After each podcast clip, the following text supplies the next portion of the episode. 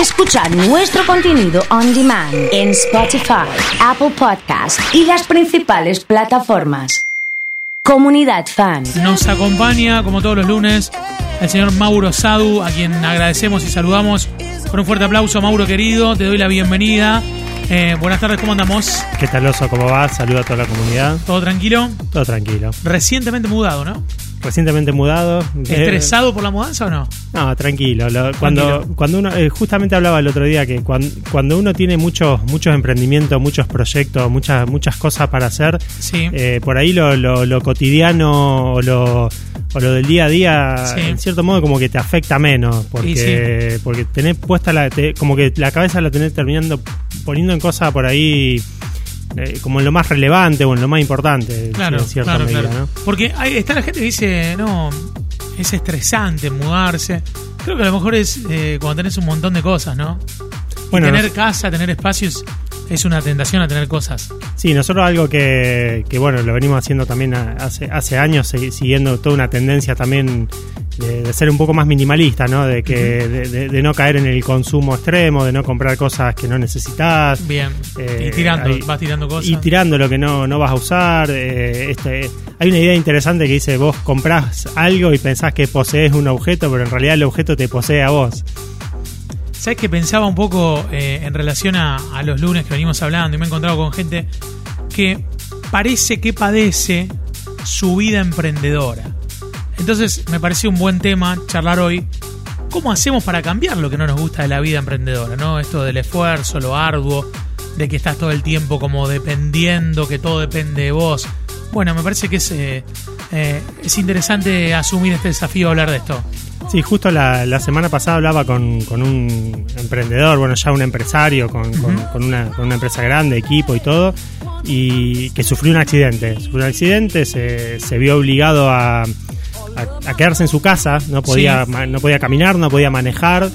Y, y bueno, tuvimos una conversación interesante acerca de, más allá de lo negativo que, que- que implica eh, quedarte postrado en cierto sentido. Sí, sí, eh, inmóvil ahí. Claro, eh, hubo, hubo un montón de aspectos eh, positivos que, que- que esta persona rescataba en lo que, en lo que le había pasado y en cómo, y en cómo había cambiado su, su modo de vida, ¿no? ¿Cómo cuáles? Y el- el- la conversación fue larga, obviamente tuvimos un montón de, de- de- de idas y vueltas, pero hay, hay tres puntos que yo me los quedo así como, como, como, como aprendizaje de, alguien que te lo cuenta en primera persona. Y eh, eh, uno de esos era el primero, esta persona te decía, eh, yo empecé a estar más tiempo en mi casa, la pandemia también nos hizo dar cuenta muchos también Sí. de, de estos temas, Eh, empecé a estar más tiempo en mi casa y me di cuenta que había toda una vida que pasaba por mi casa que yo ni la veía.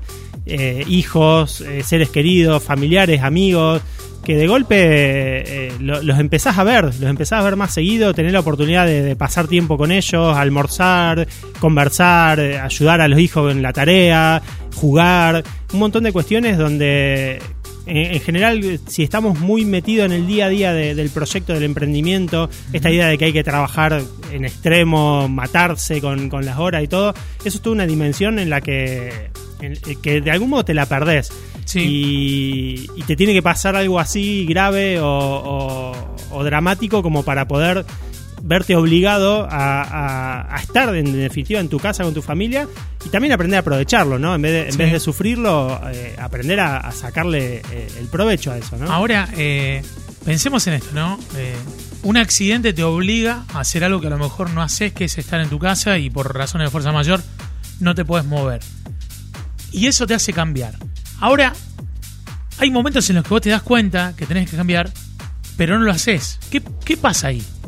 Bueno, eh, ojalá todos tuviéramos la, la capacidad de hacer esos cambios sin tener que llegar al punto o a la medida de tener que haber pasado por un por un accidente o, Claro. por, o por una situación Tener la lucidez para darse cuenta y Claro, hacerlo. o sea, el, el ejemplo este de esta persona que, que de golpe dice, bueno, me- este accidente me, me- me provoca eh, este ejemplo de, de poder pasar más tiempo con mi familia, pero también la posibilidad de darse cuenta que tenía que delegar más tareas a su equipo porque se estaba sobrecargando de actividades o poder también aprender a valorar el hecho de que de, de agradecer lo que lo que uno tiene. También hay un punto muy muy importante ahí que es muchas cosas que tenemos en nuestra vida las damos por sentadas, no las, Sí. no, no las valoramos, no las apreciamos, no nos damos cuenta de lo que tenemos hasta que lo perdemos, como por ejemplo la posibilidad de salir a caminar, dar una vuelta a la manzana, correr en un parque. Sí. Entonces, cuando te pasan ese tipo de cosas y no lo tenés más, es como un golpe, un golpe tremendo, como un giro de 180 grados.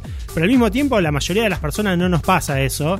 Y tampoco está bueno el hecho de decir, bueno, me tiene que pasar algo terrible para poder cambiar. Eh, deberíamos tener la posibilidad de cambiar sin que te tenga que pasar algo tremendo, sin que tenga que ser un. sin que la vida te dé un cachetazo, digamos, ¿no? Sí, sí, sí. Y ahí es cuando entra un poco lo que es el cambio por, por, por diseño, por, por, por voluntad. Decir, bueno, ¿a dónde quiero ir? ¿A, a dónde quiero cambiar? Y en esos casos, los cambios no van a ser de 180 grados, no va a ser un giro de timón que de golpe vení, doblar en una esquina y cambia por completo lo, lo- lo que estoy haciendo, porque justamente esas cosas pasan cuando, cuando hay algo traumático. Bien. Pero sí se pueden producir los cambios y, y se pueden producir con paciencia, con tiempo, con, con esfuerzo, con dedicación. Y ahí entra en juego un tema fundamental que, que es- me, me parece un- un- algo que muy interesante como para empezar y sobre todo en el momento del año en el que estamos, que, tiene que ver con recapitulación y con plantear objetivos para el año que viene y todo, que es el tema de los hábitos. Eh, ¿Cómo voy a construir hábitos que realmente me lleven a donde quiero ir, hábitos que pasan por la salud, que pasan por la alimentación, que pasa por las relaciones, pero que pasa también por objetivos empresarios o emprendedores y que en definitiva me llevan a donde quiero ir. Entonces, acá lo que me parece clave en esto es eliminar esta idea de que los cambios se van a producir de manera repentina y con un giro de 180 grados, salvo que pase por algo traumático, pero el costo de eso es muy, muy caro.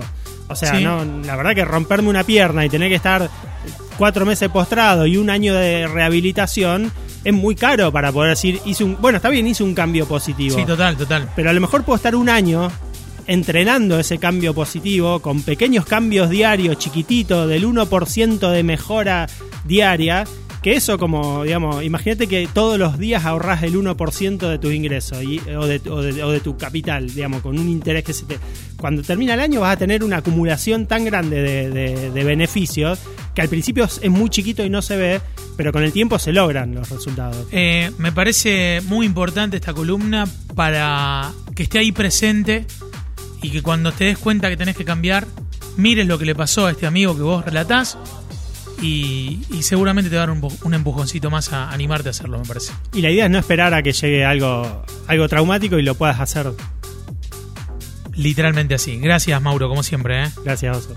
Mauro Sadu ha charlado con nosotros aquí en Comunidad Fan.